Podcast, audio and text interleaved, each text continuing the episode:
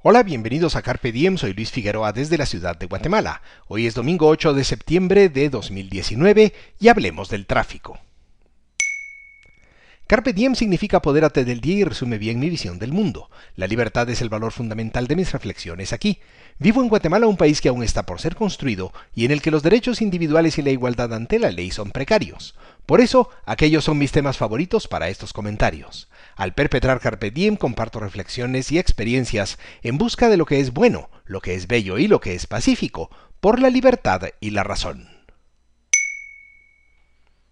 Como tengo suerte de chucho enano, Pocas veces me atrapa mal el tráfico, pero en ocho días el mal tránsito me tragó dos veces. Una en la carretera El Salvador a las once de la noche, vas a creer, a las once de la noche.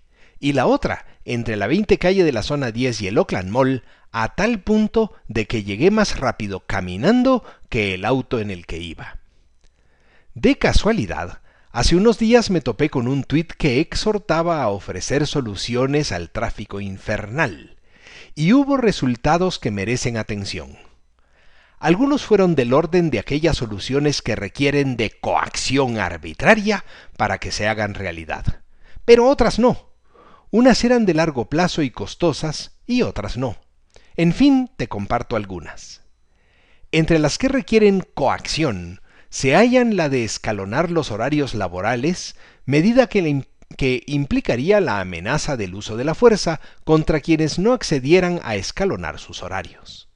Además, podría perjudicar el giro de los negocios y causar daños y perjuicios arbitrarios.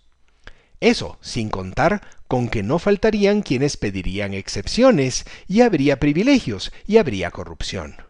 Vaya que no hubo una que sugiriera el tipo de hoy no circula.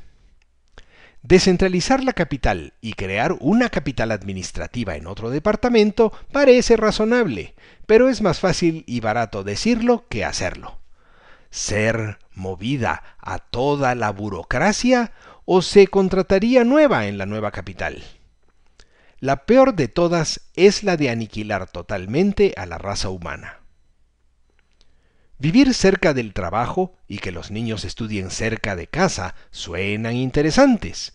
Pero, ¿y si no hay buenos colegios cerca de tu casa que está cerca de tu trabajo?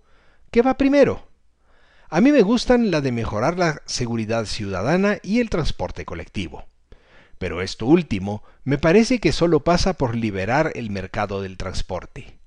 Ya basta de hacer experimentos. A mí me gustan mucho las sencillas que dependen de cada uno individualmente, como ser corteses, no, no bloquear cruceros, ir en el carril correcto y no distraerse con el teléfono. ¿Tú qué piensas? Si te interesan estos temas, comparte este podcast y visita luisfi61.com.